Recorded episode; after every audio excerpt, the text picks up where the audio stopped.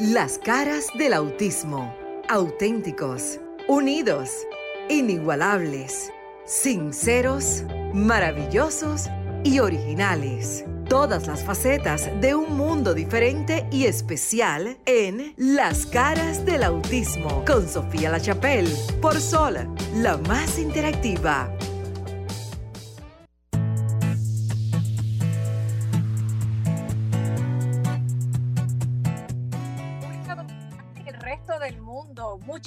Gracias por su sintonía. Continuamos con la programación de Sol 106.5 FM para todo el territorio de República Dominicana, pero también a través de todas las aplicaciones que nos pueden encontrar en solfm.com. Si usted bajó el app, si usted está en Roku, en Spotify, en Google Play, no hay excusa de que usted no continúe escuchando todo el contenido de esta programación y especialmente ahora que iniciamos el programa, 7 de la noche en República Dominicana, 6 de la noche en, los Estados Unidos y en algunos otros lugares, ajusteme ese reloj, pero siempre agradeciéndole la sintonía en las caras del autismo. Ya en este mes de noviembre estamos celebrando nuestro segundo aniversario. ¡Wow! Jamás pensé que estaríamos celebrando. Eh, me dicen que no se escucha, quisiera saber si se está escuchando. Me dicen que eh, allá en el estudio, si el técnico nos puede decir que estamos al aire, me encantaría a través de WhatsApp. Bueno, estamos en las caras del autismo. Hoy vamos a hablar de un programa muy especial y es un programa que está dedicado al tema de la educación. Precisamente vamos a hablar de la educación en casa. Es el tema que nos interesa. Yo no quiero decir la palabra preocupa, sino más bien que nos interesa a todos. ¿Saben por qué?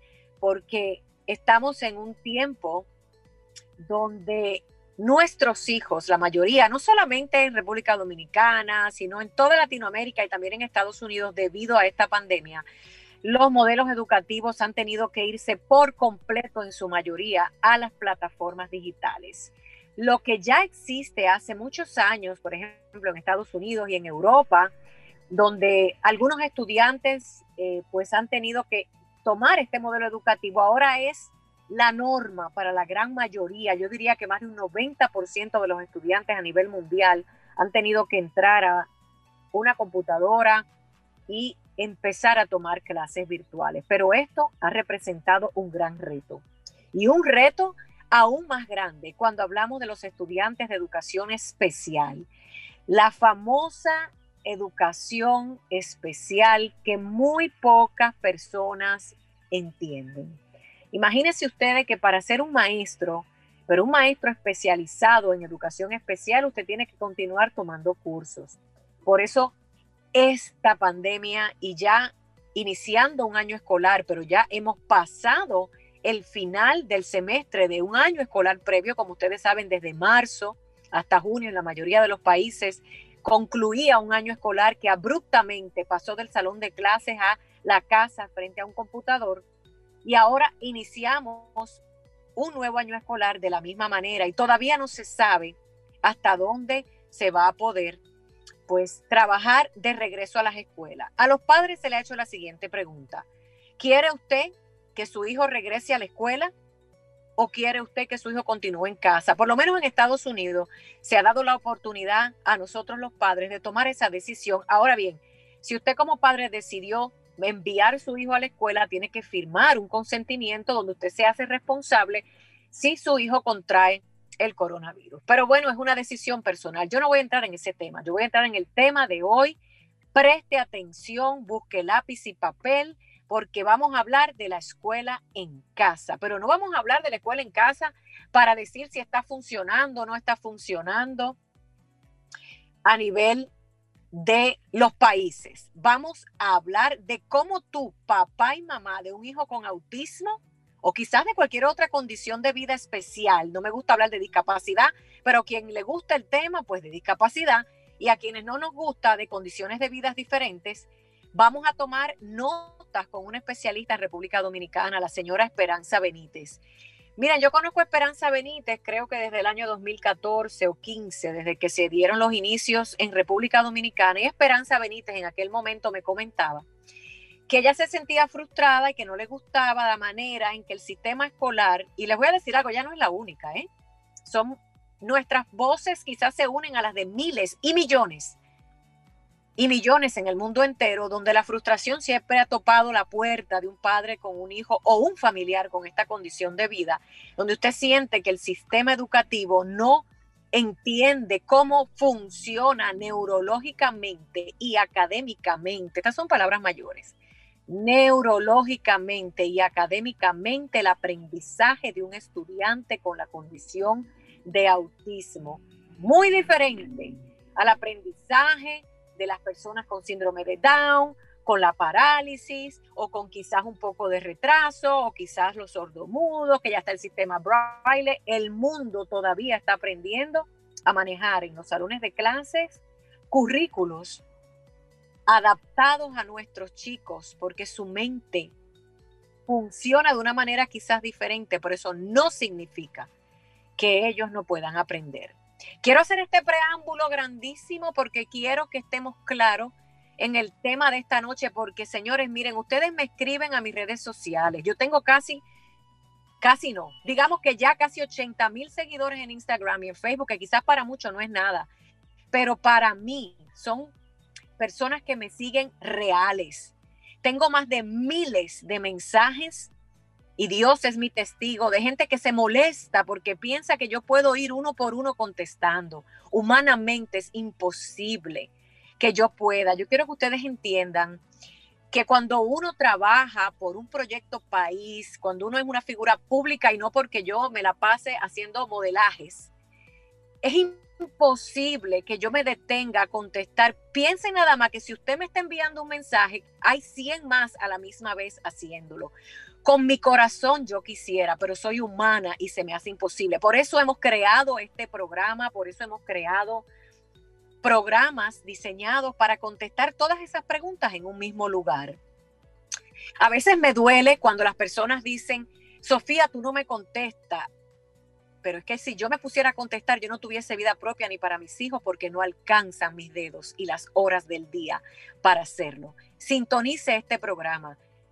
1-809-540-1065 si estás en la República Dominicana desde cualquier rincón y 1-833-610-1065. Yo estoy transmitiendo desde la ciudad de Miami. Estoy pendiente de nuestro técnico allá en el estudio que vía WhatsApp me deja saber si hay alguna llamada. Si usted está llamando a la radio ténganos paciencia porque estamos manejándonos desde diferentes ciudades con diferentes plataformas, pero vamos a contestar su llamada. Y si no se contesta y se cae, vuelva a llamar, porque usted que me escucha es el invitado primordial y el más importante en este programa. 1-833-610-1065 y el 1809-540-1065. Esperanza Benítez, creo que ya está conectada. Vamos a darle paso. Esperanza, muy buenas noches. Creo que se acaba de desconectar. Ahí está. También Maritza Botier. Maritza, me encantaría que tú conduzcas esta entrevista. Nuestra co-conductora, abogado, mamá de Lucas, Maritza Botier, que creo que está por ahí ya en línea. Bueno, voy a esperar que ella entre, ya que quiero que sea Maritza, que está en República Dominicana, que entreviste a nuestra querida Esperanza, que ya ella sabe que vino a regalarnos infinidad de consejos porque ella es una experta en bullying con su hijo Jesús Luis. Gracias. buenas noches, Sofía. ¿Cómo están todos? ¿Cómo se sienten? Esperanza. Feliz siempre de hablar con Esperanza porque Esperanza es, yo digo que Esperanza es la diferencia en este mundo en lo que a mí me ha tocado ver. Buenas noches, Sofía. Buenas, noches a todos los invitados que, que están con nosotras conectadas desde la plataforma de, Zoom. Esperanza, y, desde, sus, y desde nuestros hogares.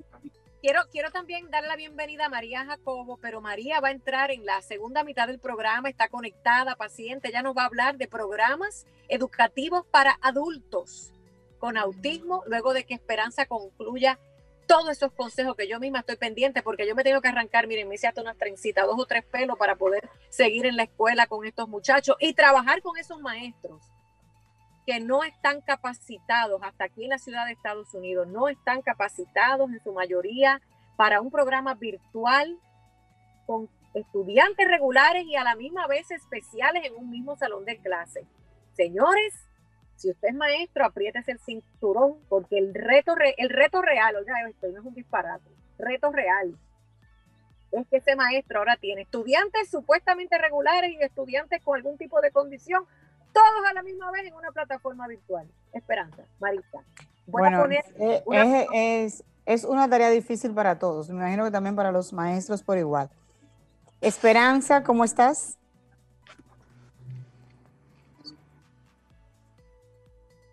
Muy bien, gracias a Dios. ¿Y tú? Bien, gracias a Dios. Encantada de estar aquí compartiendo con ustedes.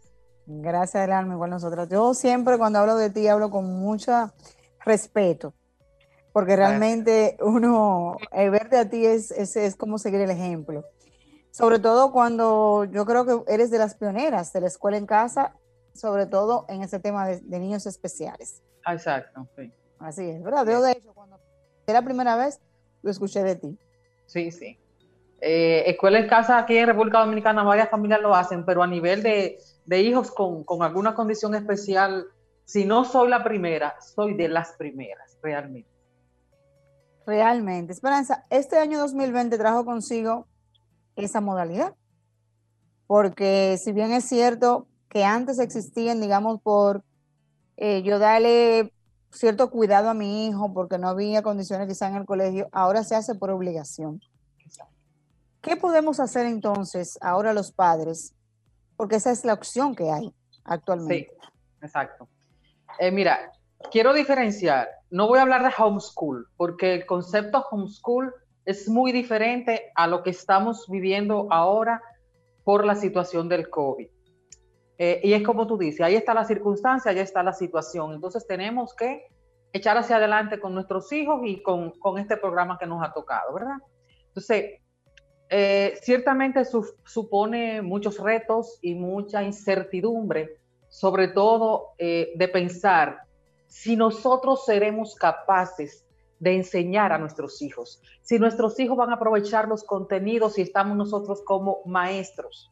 Lo primero que le quiero decir a los papás es que no somos maestros, somos sus padres. ¿Y qué somos los padres? Por naturaleza somos educadores educadores en el sentido más amplio de la palabra. Entonces ahora lo que estamos asumiendo es un poquito el rol de enseñarle cosas que a lo mejor antes estaban eh, más, eh, digamos, delegadas a, a, los docentes, pero ahora tenemos que involucrarnos un poco más, porque sé que nosotros siempre estamos pendientes de las tareas y de cuáles refuerzos podemos darle en casa, Ahora lo que estamos haciendo, viviendo en una realidad donde tenemos a nuestros hijos 100% en nuestra casa y con todo el contenido y eso carga mucho, genera mucho estrés. Mi primera recomendación es la siguiente. Antes de usted pensar, que es lo que, es lo que de manera natural siempre hacemos, en, en ayudar a su hijo y en buscar ayuda para su hijo o su hija, verifique cómo está usted a nivel emocional, a nivel de estrés. Si usted se siente muy cargada, muy estresada, primero busque ayuda para usted. ¿Dónde la busca? Bueno, pues en los colegios normalmente están los orientadores o están los psicólogos. Hay algunas instituciones, por ejemplo, aquí en República Dominicana está Pro Familia. Si no, puede, no tiene acceso a ello y puede pagar eh, eh, algo privado, pues lo haga. O una o la sociedad de padres del colegio donde esté usted. o sea, es como buscar ese apoyo donde usted pueda liberar un poco ese estrés, bajar un poco los niveles de ansiedad, porque mientras usted esté con, esa situación emocional, lo primero es que no le va a permitir a usted organizarse. Lo segundo es que no le va a permitir tampoco ver qué posibilidades tiene de que el programa de su hijo funcione, porque va a estar más centrado en todo lo que no puede hacer o lo que siente usted que no puede hacer. Entonces, lo primero es buscar ayuda para nosotros mismos, siempre con los grupos de padres y hasta con la misma familia. Entonces, después de ahí, y entonces también quería agregar, eso bloquea el proceso de aprendizaje porque nuestros hijos son muy perceptivos, ellos se dan cuenta de todo ese tipo de cosas. Y esa ansiedad nosotros se la transmitimos a ellos. ¿Y cómo puede eh, eh, reflejarse eso en ellos? En crisis, en, en los llamados berrinches, o sea, primero nosotros tenemos que buscar la manera de bajar un poco el entorno estresor que toda esta situación de manera natural genera, porque es natural, es muy natural. Entonces, después que ya tenemos ese paso dado, es, lo segundo sería revisar los contenidos. ¿En qué sentido? Establecer prioridades. En este momento, digamos, de emergencia, ¿qué es lo prioritario que mi hijo o mi hija aprenda? Pero eso no, no lo va a hacer usted solo. Usted lo va a hacer con apoyo del docente, con apoyo del director, y si tiene un psicopedagogo de la mano, pues es un trabajo de equipo, ¿verdad? ¿Por qué? Porque probablemente no se hayan podido hacer los llamados ajustes razonables como para que su hijo lleve el programa completo, como lo venía haciendo antes. Ajá. Esperanza, en el caso de los padres que poseen menos recursos, ¿cómo podemos entonces ayudarles? Ah, Porque tú has hablado de un equipo que le ayuda, pero tú sabes que hay padres que podrán, otros no.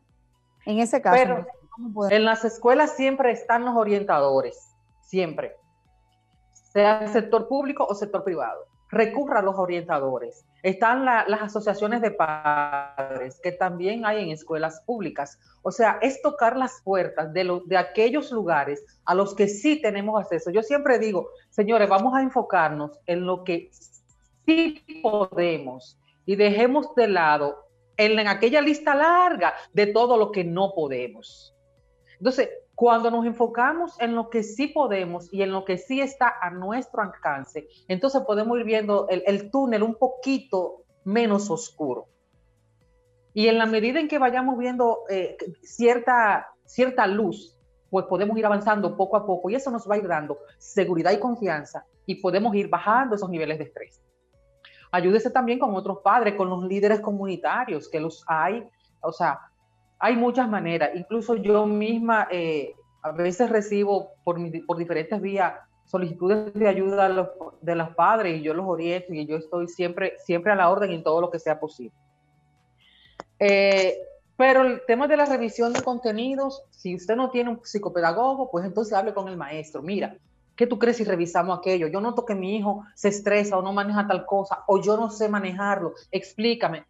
O incluso hablar con el maestro, a ver de qué manera algunas horas a la semana o, un día a la semana, una o dos horas, le dedica, digamos, un, pequeño tiempo a hacer como ese acompañamiento a la familia. Entiendo que, o sea, hablando se entiende la gente, o sea, puede que algunos maestros no puedan, porque tenemos que entender una cosa, los maestros tienen ahora doble presión, tienen a nuestros hijos y tienen a los hijos de ellos también en sus casas.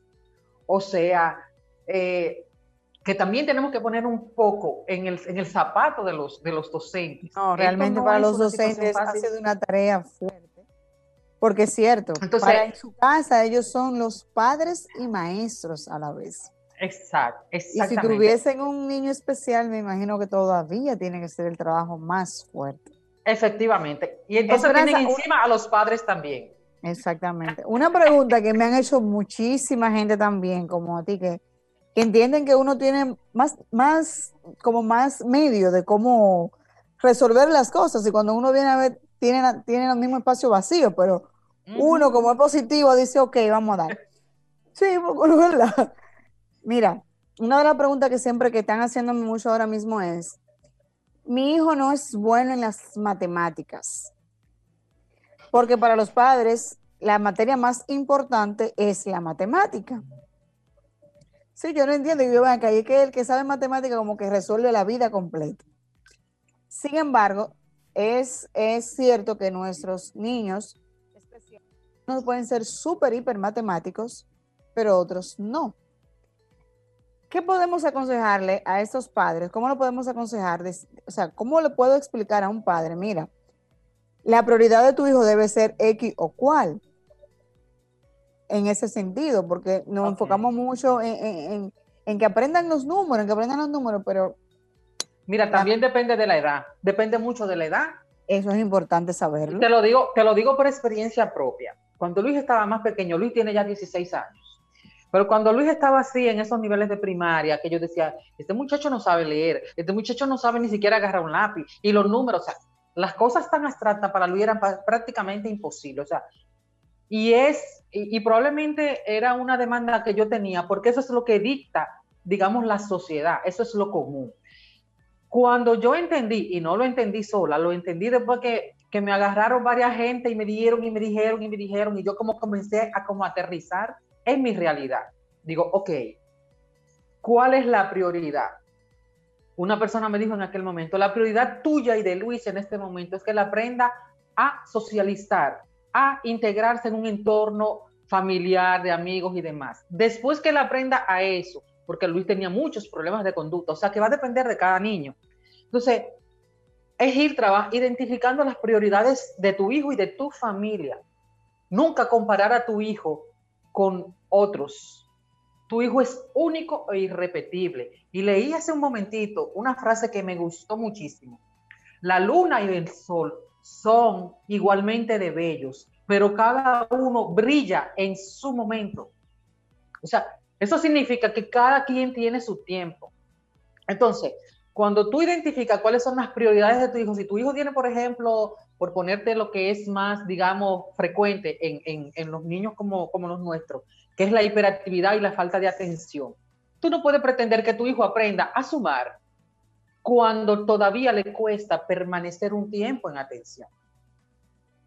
¿Ves? Entonces, como ir estableciendo esa, esos, digamos, prerequisitos para tú llevarlo a otros procesos de aprendizajes más complejos. Y si tu hijo, mira, por ejemplo, Luis, es verdad, Luis ya sabe sus matemáticas, pero Luis no es muy, la matemática definitivamente no es su fuerte. Lo de Luis es medio el artistaje y la pintura y la cosa, tú sabes. Entonces, ¿Pero qué yo hago? Yo me apoyo. Y bueno, entonces esa pregunta yo... Pero ese es, ese, es su fuerte. Ese es su fuerte. Entonces, ¿qué yo hago? Por ejemplo, esta tabla, que obviamente no estoy diciendo que la compren, cuando yo tenía que, que trabajar unidades, decenas, centenas, unidades, millares y demás, yo compré esto, pero esto usted lo puede hacer en su casa con cartón. Miren, por ejemplo, que yo hice aquí, Quiero que recordemos, y perdonen que me interrumpa, que estamos a nivel de la radio. Estamos en radio y no nos pueden ver porque este ah, programa se graba para ser repetido. Ah, déjenme, Esperanza Maritza, déjeme, déjeme Eso yo te iba a decir, Esperanza, ¿verdad? Déjenme repetir el número 1-809-540-1065 y el 1-833-610-1065 Recuerden que le quedan 10 minutitos a ustedes porque tenemos a María Jacobo que entra a eso de las 6 y 35 al programa para hablarnos de los programas de adultos. Eh, sé que tenemos mucho que hablar, pero media hora también es, un poquitito de tiempo.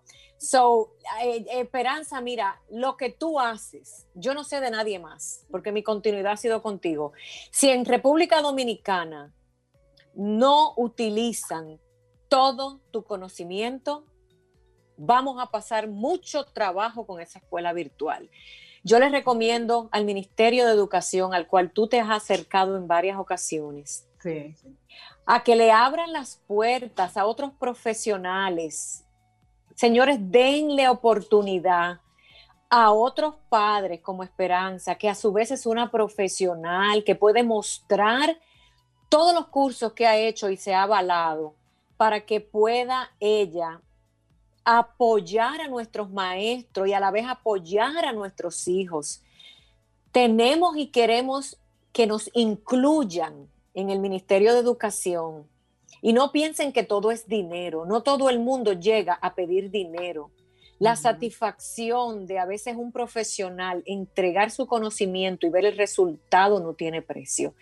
Continúa Esperanza Maritza, muchas gracias. Pues muy bien, le decía, por ejemplo, eh, hay fichas que se pueden hacer, le digo a, a las familias, busquen por ejemplo en Pinterest, en Google, hay muchas aplicaciones y también en mi perfil hay muchas, muchos recursos que yo he cargado, que, que lo pueden bajar gratuitamente. Entonces, eh, otro, otro aspecto importante es considerar los descansos, descansos tanto para usted como para su hijo nosotros también eh, a veces llega un momento que estamos drenados, entonces necesitamos, aunque sean 10, 15 minutos como para liberar un poco de ese estrés. Y nuestros hijos también, sobre todo para que no estén constantemente expuestos frente a un prudente eh, eh, a nivel de su salud neurológica. Y eso está demostrado. Y Sofía lo trató el otro día en un video que hizo. y también identificar los estilos de aprendizaje de su hijo. Eso es muy importante. ¿Por qué? Porque de ahí usted se puede apoyar para ver cómo los contenidos usted los va llevando a esos estilos de, aprendizaje. Me explico. Hay personas que aprenden viendo. Eso es aprendizaje visual.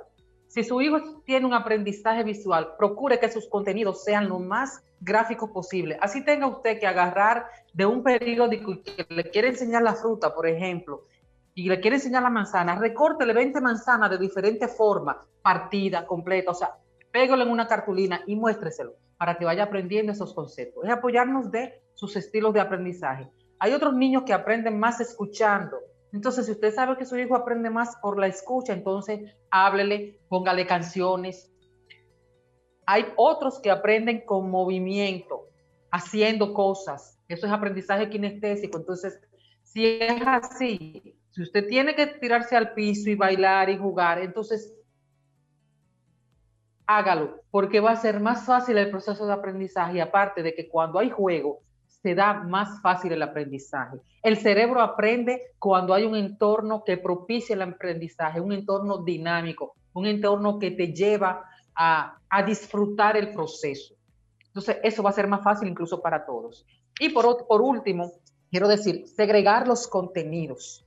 Usted no puede pretender que, por ejemplo, su hijo aprenda a leer oraciones completas y complejas si no tiene primero la palabra, y cuando digo la palabra, no es que si vea casa, sepa leer casa, es que tenga el concepto de lo que es una casa, de que cuando se le diga casa, su mente imagine la estructura de una casa y él sepa cuál es el concepto que se transmite con esa palabra casa.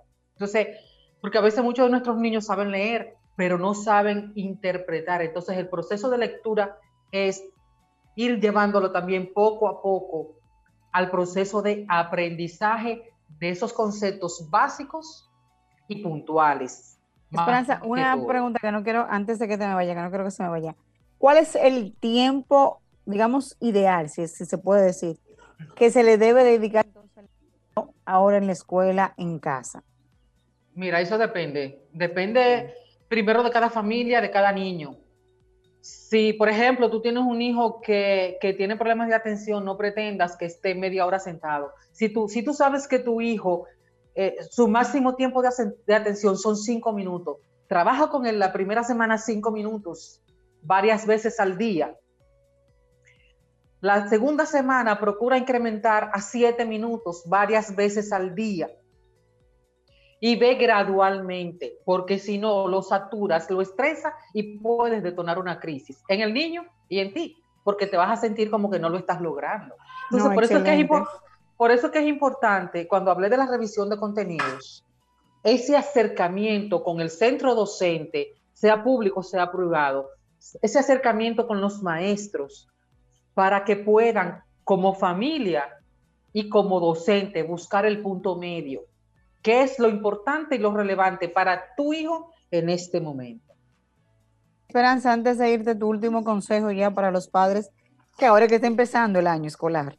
Sí, y, por lo visto va a dar mucha agua a tomar, miren. Bueno, a ver, espérense, espérense, tiempo, aquí turno al bate. Señores, están escuchando Sol 106.5. A veces se nos olvida que esto es un programa de radio y entro yo con este ánimo, este espíritu, porque miren, señores, si usted está decaída, si usted está frustrada, si usted quiere agarrar a esa maestra por el pelo, suelte eso, que no le va a funcionar. Agárrese, eche su lagrimita, porque yo la he tenido que echar. Importante eso, pero miren, agarre a su hijo, dele un beso, dele un abrazo, y dígale, tú eres el niño más inteligente del mundo. Mamá y papá te aman. olvídese, olvídese por un momento, aquí entro yo como con el turno al bate para home olvídese del momento en que esos maestros están que no hizo la tarea, que no hizo la tarea. Oye, porque como les encanta escribir que no hizo la tarea. Pero entonces Vamos a agarrar a ese niño, por lo menos una vez al día, papá y mamá, abrázalo, bésalo, quítalo de esa computadora, de ese iPad, si es que tienen la bendición de tener la tecnología, porque ni me voy a meter donde no hay luz ni hay computadora, que ese es otro tema, ¿ok? Pero mire, levántelo. Hay que hacer un programa de, ese tema. Vamos a hacerlo cuando la bomba explote, cuando la bomba explote, que va a explotar ya mismo. Perdón la terminología, pero cuando la realidad de nuestros países arranque. Yo estuve haciendo ayer un simposio, claro, vía telefónica y Zoom para Venezuela sobre varias cosas, el simposio 2020 autismo. Y un maestro nos escribió en el programa, en la plataforma, igual que estamos nosotros aquí, lo que tienen que hacer porque no tienen energía eléctrica, pero jamás la educación. Un maestro que de verdad quiere a su estudiante y un padre comprometido, olvídese de la computadora. Si no hay, se puede aprender. Olvídese de si hay luz o no. Mientras haya luz solar y una vela, su hijo puede aprender. Papá y mamá, también déjame las excusas. Porque es muy bueno echarle toda la, la, responsabilidad a un maestro y a un sistema escolar que quizás no está preparado por la razón que sea. ¿Y qué vamos a hacer? ¿Sentarnos a llorar? ¿Sentarnos a qué? Si usted como padre sabe que esa escuela y ese maestro no está capacitado por la razón que sea, este no es el tiempo de discutir porque estamos tarde, el tiempo se acabó. Entonces, papá y mamá, agarra como dice Esperanza, cinco, cinco guineos, olvídate de las manzanas, que eso en nuestros países es muy caro, agarre cinco limones, cinco guayabas. En el periódico, Sofía, en el periódico que sale periódico. Ajá. Y póngase creativo, enseñe matemática. Agarre y mezcle agua con maicena o con lo que usted quiera, póngalo en leña y en carbón y enseñe ciencia. Y le voy a decir más, si usted no tiene ánimo, papá y mamá, y si usted se siente que no puede, yo te voy a decir cuál es la mejor enseñanza, porque me la dijeron a mí, no, porque es lo que dicen los expertos, porque yo lo que hablo aquí es lo que yo leo, lo que yo investigo, no lo que yo me invento. Los expertos han dicho que en cualquier parte del mundo que usted no pueda apoyar a su hijo por la razón que sea o la escuela no pueda, aproveche este tiempo en casa para enseñarle algo que todas las personas con autismo necesitan y quizás antes no teníamos tiempo, a sobrevivir en este planeta. A peinarse si no saben peinarse, a bañarse bien si no se saben bañar, a cambiarse si no se saben cambiar. Olvídese de la matemática y la ciencia entonces y agarre este tiempo y enséñele a sobrevivir para cuando usted no esté. Entonces, dígame usted o no que nos escucha si hay excusa para parar la enseñanza. Si usted para la enseñanza, cuidador, padre o madre, es porque usted es un irresponsable. Porque estoy segura y lo sé porque hay muchos testimonios, gracias a las redes sociales todo sale, lo bueno y lo malo, la verdad, menos las mentiras, porque las mentiras quedan al descubierto. Padres que están enseñando por primera vez a sus hijos, ejemplo, a cepillarse bien los dientes. Una mamá escribió que por primera vez le está enseñando a su hija a prepararse su desayuno con 16 años.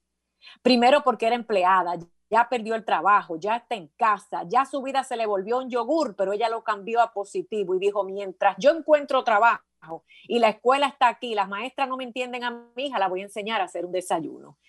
Qué maravilla. Yo siempre me salgo por, por, unas cosas muy profundamente espirituales, pero es que necesito como madre, como lo que usted le dé la gana, motivadora, como lo que usted quiere. Y si no quiere, escuche, porque a veces cuando uno no quiere es cuando uno más aprende de otro, porque se llama humildad.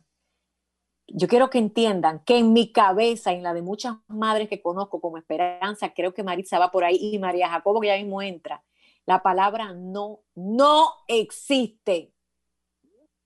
Cuando usted se meta en la cabeza que la palabra no no existe, su vida va a cambiar. Y sus lágrimas que van a salir, porque el mundo allá afuera es cruel, le van a saber dulce, a caramelo, ya no van a ser lágrimas tan amargas. Y esa sonrisa le va a salir cuando logre un pasito con su hijo del alma y su rostro le va a cambiar.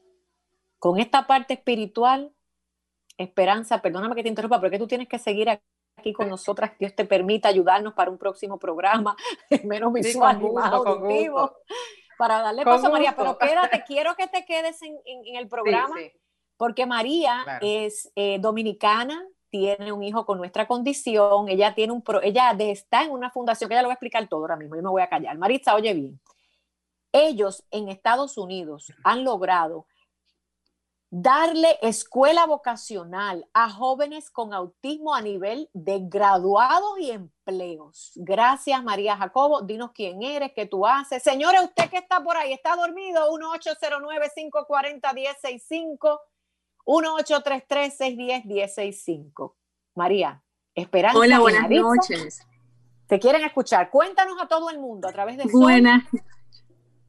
Sí, perdón, tenía un poquito de delay. Gracias, Sofía. Gracias a todas por eh, la invitación, sobre todo a ti.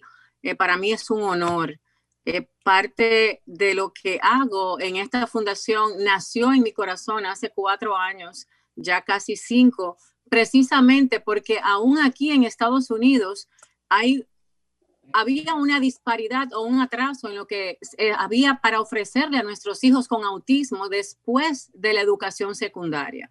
O sea que nosotros como mamá nos fajamos en la, eh, en la escuela primaria y logramos que nuestros hijos se gradúen, entonces es como que, bueno, eh, si no puede funcionar en una universidad, hay algunos programas con autismo que es lo que, que lo que tienen es que te lo llevan al aula que te lo acompañan a una cafetería o que tal vez eh, él tiene que decirle al profesor que tiene una condición y conociendo a nuestros hijos, muchos de ellos no lo van a decir, eh, que necesitan alguna adaptación en algunas clases.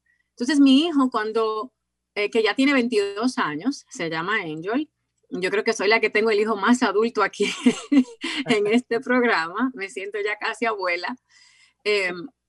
finalmente, me dice eh, que aprende, o sea, porque mi hijo hasta cierta edad no era verbal, no significaba que no podía hablar, él elegía, pues, a un principio no entendía cómo comunicarse a través del lenguaje y nosotros pensábamos, bueno, hay que darle, eh, él no va a hablar, me decían los terapeutas, eh, luego es que él no va a pasar de un primero de primaria, de un tercero de primaria, así van poniendo los límites. Entonces, como mamá me dije, ya cuando finalmente, a través de lo que Dios puede hacer, eh, mucha fe y mucha dedicación, mi hijo puede lograr un nivel donde él puede entrar a una educación, sea vocacional o universitaria, eh, realmente no había eh, el mecanismo para que él fuera exitoso. Y a las tres semanas de entrar, me dice, no, mamá, prefiero morirme a estar aquí.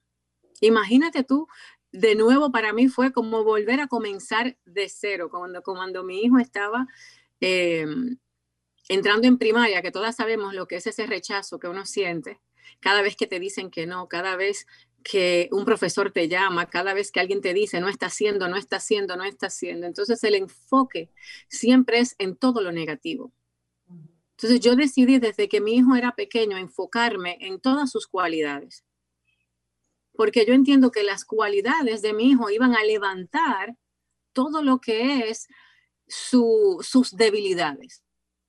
Entonces yo, yo pude en, este, en ese tiempo hacerlo. Le dice, no te preocupes, porque yo soy así. No lo quieres hacer, no lo tienes que hacer, pero vamos a encontrar una solución, porque yo no quiero que otro, otro joven como tú pase por lo mismo, pero tampoco quiero que otro padre pase por lo mismo, porque todo este esfuerzo es para que ellos lleven una mejor vida.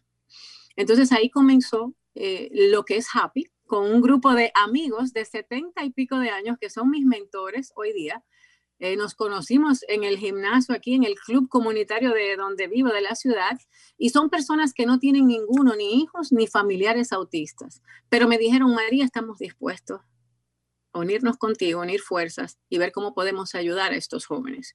Nos dimos cuenta que no había ningún programa y comenzamos el primer programa en la nación de avionics. Nosotros tenemos lo que se llama avión, no sé cómo se dice en español, pero es una certificación en una universidad, porque no solamente es programas vocacionales, también tenemos programas universitarios, porque digo que cualquier cosa, esa es mi motivación, que ellos sueñen que pueden lograr y tengan la habilidad, lo vamos a proveer con el favor de Dios. Entonces, cuando eh, somos el primero no solamente en la nación, sino también en el mundo, donde ellos están siendo entrenados para arreglar los radios de comunicación de los aviones. Y esta es una certificación de no, no solamente nosotros ayudamos, ya había un programa universitario que existía, lo adaptamos para que fuera eh, amigable o pudiera recibir a estos jóvenes autistas y también damos becas, no solamente para cuando ellos eh, estén en la universidad, sino también para cuando se gradúen, puedan comprarse sus outfits y puedan ir a su trabajo. Bueno, eh, eh, María, déjame, déjame, yo sé que yo te pedí que dijeras más o menos un resumen de todo, pero vamos un paso a la vez, porque todavía no, no quiero que entremos en el tema de las becas porque nos empiezan a llamar que necesitan dinero. No, no, no. No, no, no, no. Yo necesito que hablemos, eh, porque hay, recordemos que hay padres que nos están escuchando en otras partes del mundo fuera de Estados Unidos, Honduras, en Guatemala, en Nicaragua, en Venezuela, donde es impensable una educación de adultos quiero que nos expliquen un poquito más. Miren, María Jacobo forma parte de esta organización que ya ustedes escucharon los inicios y todo lo demás. Recuerden, miren su reloj que el tiempo se va acabando. Pero quiero que tú expliques algo para que los padres entiendan que si la universidad en su país no le da acogida, porque aquí en Estados Unidos sabemos que hay universidades que los reciben, no todas, pero algunas. Me estoy enfocando hoy a que no cuentes con ninguna universidad, no cuentes con ningún maestro, hay organizaciones y hay personas como Esperanza Benítez y otros con otros nombres, María Jacobo y Happy, que si usted busca bien va a encontrar alguna esperanza en el aprendizaje de su hijo. Happy se está enfocando en la parte tecnológica. Todo lo que tiene que ver con la tecnología porque dentro del espectro del autismo hay varios dones y talentos y entre ellos está la tecnología. Entonces, explícanos más a fondo, María. Me vuelvo a callar. Entonces, está tomando ya con este, con este paso, porque es una certificación, fuimos, y eso está muy bueno que tú lo digas, porque eh, mira, Sofía, que muchas universidades los reciban no significa que ellos vayan a terminar. Te toman el primer año, te endeudas porque crees en tu hijo, pero el, porcentaje de que ellos entren a una universidad y salgan es más de un 94%. Entonces, hay algo que las universidades no estaban haciendo bien, ni los programas vocacionales, y por eso entró Hub. Entonces, nosotros creamos también el segundo centro a nivel nacional eh, en tecnología, que se llama, eh, que es para ellos hacer eh, software y hacer testing en tecnología, en cualquier ah. aparato tecnológico o aplicación tecnológica que haya allá, pero nos fuimos también un paso más porque aquí hay por ley, los websites tienen que tener un ADA compliance, o sea, tienen que ser accesibles para personas que tienen discapacidad. Entonces también enseñamos en, en este centro donde ellos obtienen esta certificación para entrar a tu website y decirte cuántas faltas tienen y poder repararlo. Yo te estoy hablando de que cada una de estas profesiones se ganan más de 100 mil dólares al año. Donde ellos, nosotros como fundación, somos 100% voluntarios. Nosotros no tomamos un centavo. El 98% de los recursos van totalmente a los programas porque nosotros los creamos y buscamos los profesionales que operen. Y si hay algún lugar donde ya están haciendo esto, le damos la oportunidad para que lo puedan adaptar al sistema de autismo, porque yo creo mucho en lo que decía Esperanza, ¿qué recurso tenemos? Si ya hay una escuela vocacional que está haciendo esto, déjame yo proporcionarle la parte del autismo. Vamos a ver quién se interesa. Entonces ahí entraron otras instituciones, por ejemplo, donde está el centro que nosotros pudimos abrir. Mira, Aquí eh, United Community Options dio el local y provee el apoyo que ellos necesitan para ir a trabajar al centro. Los que no pueden trabajar en el centro trabajan desde su casa. Sofía a nosotros nos donó los escritorios que ellos tienen.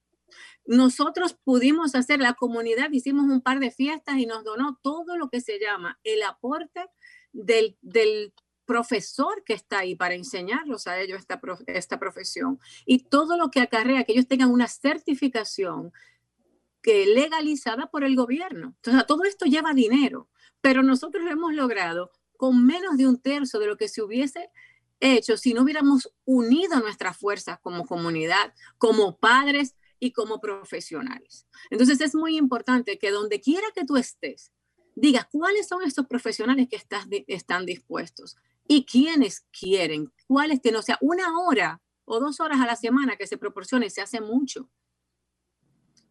Esto nosotros lo hemos logrado con citas, o sea, nosotros nos reunimos una vez a la semana, dos o tres horas, trabajamos desde la casa muchas veces, pero en cuatro años ya tenemos varios programas.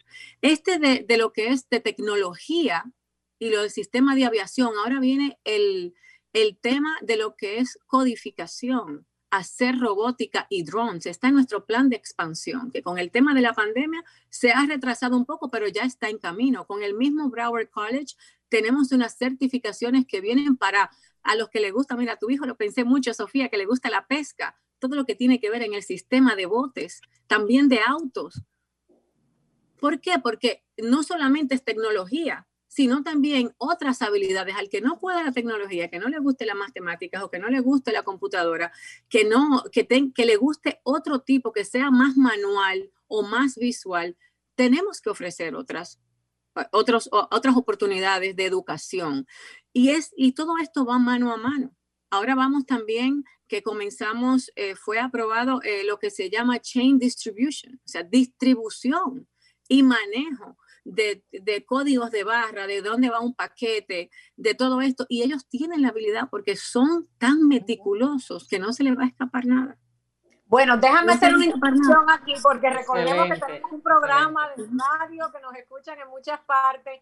Tengo esperanza que está, mira, ahorita me dice, pásame el teléfono de María. Si usted nos está escuchando desde donde sea, Roku, Spotify, Google Play, Hágase de cuenta que 106.5 FM dentro del territorio republicano. Mire, agarre ese teléfono, porque yo no sé si es que yo no estoy viendo bien el WhatsApp, pues que Maritza no está pendiente del teléfono, porque ella está también aprendiendo. Franklin, uno en mis redes sociales está. Después me dicen, ay, Sofía, no, ¿dónde puedo? Escucha este programa, los voy a acostumbrar, porque a veces los papás son muy cómodos y quieren que le hagamos servicio en casa se equivocó, porque aquí somos millones buscando información, agárrese, haga un hábito, prenda un programa como esto, porque para ver novelas sí prenden el programa y se la conocen a todas, ¿verdad que sí?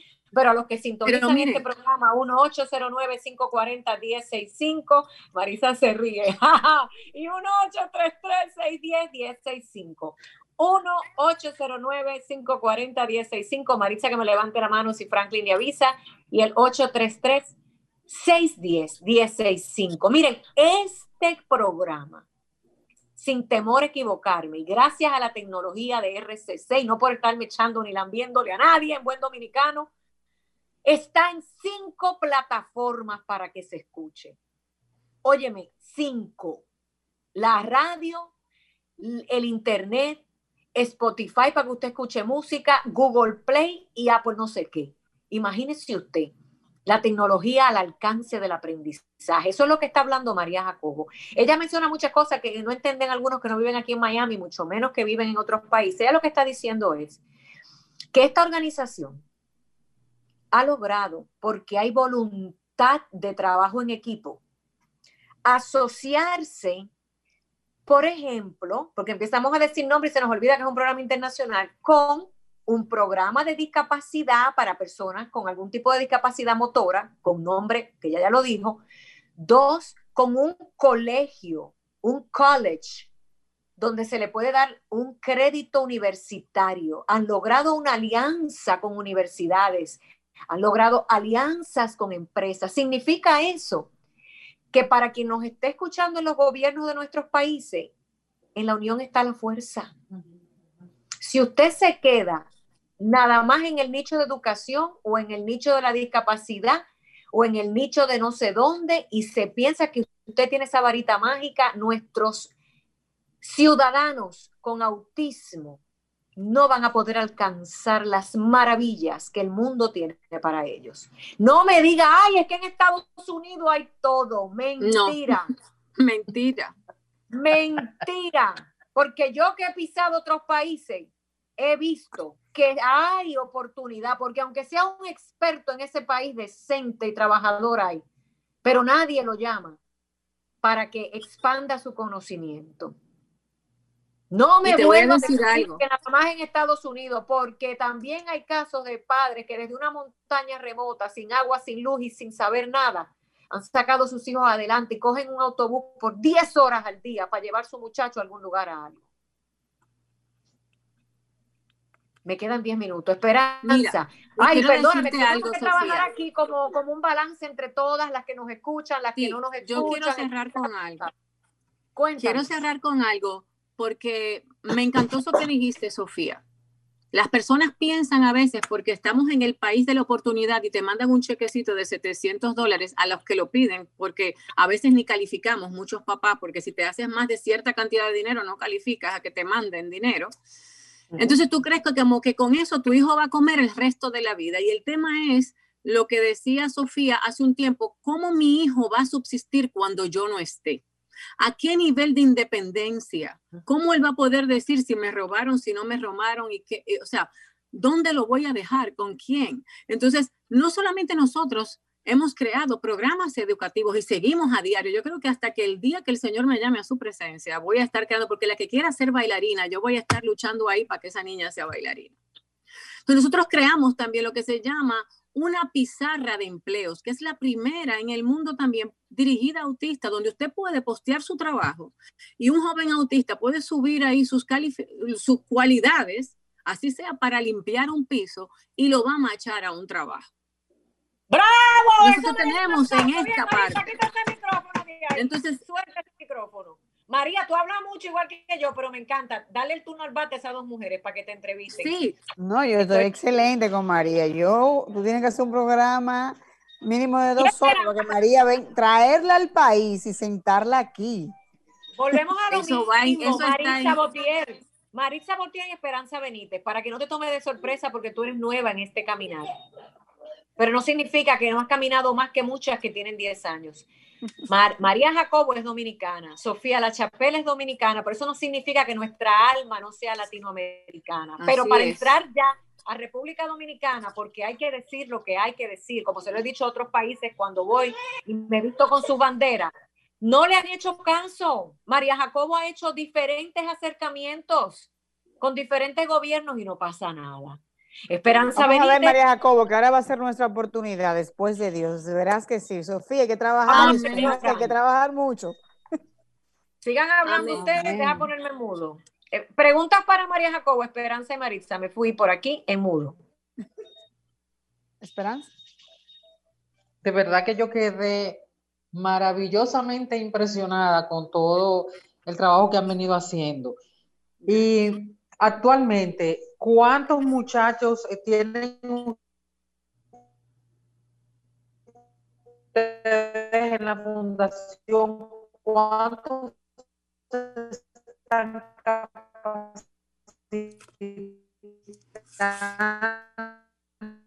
Esperanza, no se está eh, escuchando. ¿Y cuánto es capital, lo que ya tienen un trabajo? Pero es que todo me fue pasando como así. Mira, nosotros, yo creo que, entendí sí la pregunta de que cuántos en el, centro Spectrum Tech tiene dos años. Ok.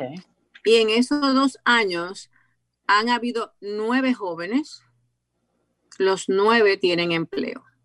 Wow. ¿Por qué nueve? Porque nosotros hicimos un plan piloto primero de cinco, eh, de seis, perdón, de cinco o seis. Hubo uno o sea, siempre hay alguno que esto no es para mí, no me gusta la matemática, pero lo bueno del caso es de que cada uno que se ha graduado antes de graduarse ya tiene empleo. Y no solamente tiene empleo, tiene un mentor que lo ayuda y lo, y lo, y lo sostiene. puede ser sostenible, tiene lo que se llama eh, un, un cabeza donde ellos se reportan y llaman profe, porque le dicen profe, no podemos. O sea, nosotros, o sea, yo como fundación, como mamá, entendí que yo no puedo ser todo para todos. El programa, el programa de Bionics eh, eh, comenzó en enero. Y de todos los, o sea, de todo lo que aplican, de los del programa piloto de cinco, creo que se van a graduar tres. No sé todavía porque el tema de las clases de los laboratorios, como no podía ser en presencial los primeros meses, todavía no ha habido un graduante.